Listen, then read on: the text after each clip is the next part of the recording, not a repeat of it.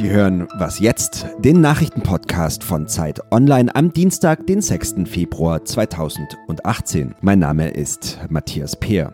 Mietpreisbremse und zwar richtig und dazu ein Baukindergeld. Wie werden wir wohnen mit einer neuen großen Koalition? Darüber sprechen wir gleich im Podcast. Außerdem blicken wir gespannt auf einen Raketenstart am Abend und das neue Geschäft dahinter. Zuerst aber die Nachrichten.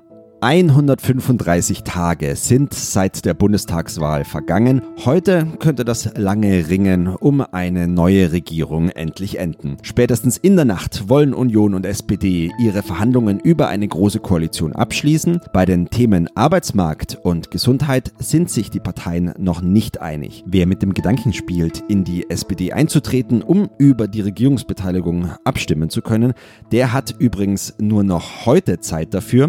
Bis 18 Uhr muss der Name in der Mitgliederdatenbank stehen, um stimmberechtigt zu sein. An den globalen Finanzmärkten dürfte es heute weiter turbulent zugehen. Der amerikanische Leitindex Dow Jones schloss am Abend mit 4,6 Prozent im Minus. Das war prozentual der größte Verlust seit mehr als sechs Jahren. Am Morgen sind daraufhin auch die Kurse an den Börsen in Japan und China deutlich gesunken. Dahinter steht offenbar, dass sich die Investoren vor steigenden Zinsen sorgen. Sie würden es nämlich für Unternehmen teurer machen, neue Kredite aufzunehmen. Redaktionsschluss für diesen Podcast ist 5 Uhr.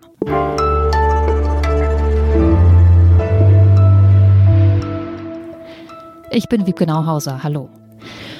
In Koalitionsverhandlungen liegt man oft auf einmal gar nicht mehr so weit auseinander, wie man mal dachte. Beim Thema Wohnen zum Beispiel. Die SPD hat ihre Nachbesserungen bei der Herzenssache Mietpreisbremse. Die Union will unbedingt ein Baukindergeld. Auf den ersten Blick passt das nicht so richtig zusammen, aber Union und SPD sagen, für einen Koalitionsvertrag machen wir das passend. Was das bedeutet, besprechen wir jetzt mit Zacharias Zaharakis, Wirtschaftsredakteur bei Zeit Online. Hallo. Hi. Diese Mietpreisbremse, was äh, soll da jetzt anders werden? Genau, also die Mietpreisbremse gibt es ja schon seit 2015, ähm, aber das B Gesetz wirkt leider bisher kaum. Also das ist eigentlich die einhellige Meinung von äh, allen Spezialisten. Es gibt sogar Zahlen, äh, die sagen, dass sich 70 Prozent der Vermieter gar nicht daran halten. Und äh, deswegen wollte die SPD durchsetzen, dass dieses Gesetz verschärft wird. Und ähm, das ist ja offenkundig jetzt gelungen. Ähm, die, die Vermieter sollen bei künftigen Mietverträgen offenlegen, wie viel diese Wohnung vorher gekostet hat. Und äh, das ist ein ganz wichtiger Punkt für die Mietpreisbremse, also oder besser gesagt dafür, dass man die Mietpreisbremse auch wirklich umsetzen kann. Das klingt wie eine schöne Idee, aber wie soll das wirklich funktionieren? Das klingt jetzt tatsächlich nach äh, Details, aber äh, eigentlich sagen ja die Fachleute, dass es schon wichtig ist, was jetzt da verhandelt wurde von der SPD. Vielleicht kann man es am ehesten an einem Beispiel illustrieren. Also wenn du jetzt eine Wohnung suchst und ähm, die Wohnung soll 800 Euro kosten, die jetzt da der Vermieter anbietet, dann äh, muss er eben auch äh, offenlegen, was diese Wohnung äh, vorher gekostet hat, also beim Vormieter. Und sagen wir, sie hat vorher 500 Euro gekostet, dann kannst du als äh, neue Mieterin relativ schnell sehen, ob der Vermieter mit dieser, äh, diesem neuen Preis schon diese, diese Mietpreisbremse bricht, ja, also ob er über dem Mietspiegel liegt mit seinem neuen Angebot. Und ja, was kann man dann tun? Dann kann man eigentlich erstmal einziehen und diese, diese 800 Euro zahlen, aber kann dann relativ leicht klagen gegen den äh, Vermieter und sich dann ähm, das Geld zurückholen, also die Miete im Nachhinein reduzieren. Und jetzt ist aber eigentlich die Hoffnung, dass wenn äh, vorab die Miete offengelegt wird, also also die alte Miete offengelegt wird, dass dann der Anreiz für Vermieter sinkt, eben diese Mietpreisbremse einfach zu ignorieren, weil ja dann alles transparent ist, also die alte Miete und die neue Miete und von vornherein klar ist, ob äh, ein Vermieter gegen diese Regelung verstößt oder eben nicht. Und die CDU, die freut sich auf ihr Baukindergeld. Familien, die kaufen oder bauen sollen mit 1200 Euro pro Kind und Jahr für die Dauer von zehn Jahren gefördert werden, mit Einschränkungen und zwar bis zu einem zu versteuernden Einkommen von 75.000 Euro, wobei pro Kind ein Freibetrag von 15.000 Euro gilt. Ist das ein sinnvolles Geschenk?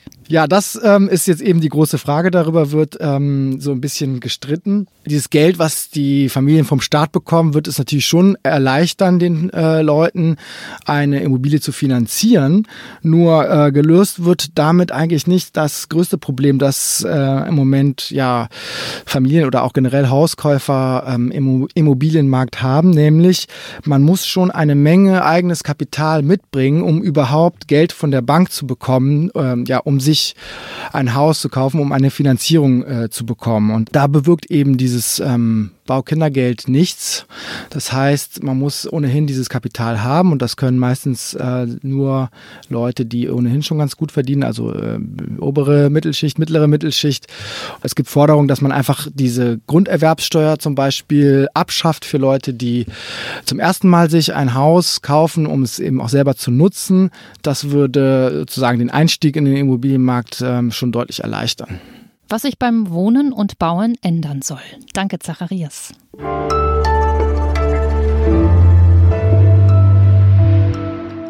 Und sonst so? Heute ist Falkos 20. Todestag. Das ist für wahre Fans ein wichtiger Termin und für den Pfarrer des Wiener Stephansdoms eine gute Gelegenheit, Schäfchen zu pflegen. Mit einem gut besuchten Requiem wurde der Star dort geehrt. Denn natürlich, so sagt der Pfarrer, hätten Falco und seine spirituellen Texte auch Platz in einer Kirche. Ja, was sagt denn ein Literaturprofessor dazu? Mehr dazu von Klaus Kasperger von der Universität Graz auf Zeit Online. Es kam immer wieder was dazwischen. Das Wetter, kein Geld, aber heute Abend soll sie nun endlich zum ersten Mal starten. Die Rakete Falcon Heavy aus dem Hause SpaceX, das von Tesla-Chef Elon Musk geleitet wird. Saskia Gerhardt aus dem Zeit Online Wissensressort weiß mehr darüber. Hallo Saskia. Hallo. Was ist das Besondere an diesem Start. Mal abgesehen davon, dass ein riesiges äh, Bohai drum gemacht wird, ein, ein Marketingaufwand dahinter steckt. Wenn man auf die Homepage guckt, das ist alles voll mit Superlativen und, und Kraftausdrücken, Ultimate Revolution. Ähm, was ist aus wissenschaftlicher oder technischer Sicht das Besondere an diesem Start? Es ist eine ähm, Rakete, die tatsächlich irgendwann mal die Menschen wirklich zum Mars bringen könnte. Und das ist ja bis jetzt noch nicht geschafft worden. Deshalb ist es schon eine Errungenschaft, ähm, dass es theoretisch möglich wäre. Also diese Rakete ist ein echter Kraftprotz und die, es könnte theoretisch klappen, dass diese Rakete uns irgendwann zum Mars bringt, also die Menschheit. Und was auch besonders ist, ist, dass eben große Teile der Rakete wiederverwertet werden können. Das ist natürlich auch ein sehr nachhaltiges Konzept und das wird ja, kommt ja immer gut an. Also 90 äh, Millionen Dollar soll so eine Mission dann kosten, wenn sie dann klappen kann. Das wird ja auch gekauft, offenbar. Was sind das für Firmen, Menschen, die sowas buchen und ist das tatsächlich ein Markt? Also tatsächlich ähm, sind es bis jetzt Satellitenfirmen vor allem, die Flüge mit der Falcon Heavy gebucht haben. Es gibt auch von der US Air Force, gibt es wohl auch schon Interessen, die eben diese große Rakete buchen. Und SpaceX hat auch noch eine kleine Rakete, die Falcon 9, das ist sozusagen die kleine Schwester von der Falcon Heavy. Die wird von ganz verschiedenen Unternehmen schon gebucht. Das sind äh, ist der äh, US-Militärnachrichtendienst, das sind Satellitenfirmen auch, Universitäten, Raumfahrtunternehmen, die NASA zum Beispiel schafft Fracht mit der Falcon 9 in den Weltraum zur ISS. Und ja, sie sind vergleichsweise günstig. Also es gibt einen Konkurrenten, der bietet seine Fahrten für mindestens 164 Millionen Dollar an. Und das geht teilweise bis 400 Millionen rauf. Und da ist 90 Millionen natürlich relativ billig.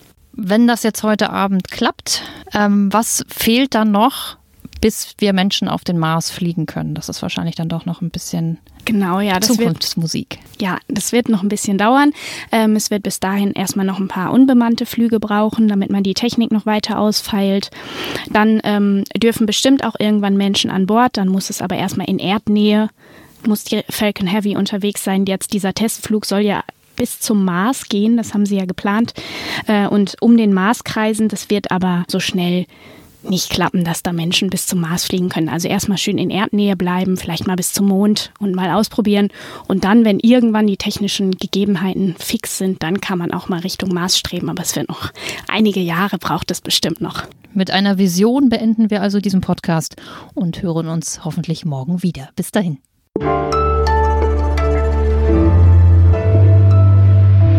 Und der packt da tatsächlich noch einen Tesla rein in die Rakete. Ja, genau, einen roten Tesla, der soll in Endlosschleife Space Oddity von David Bowie spielen.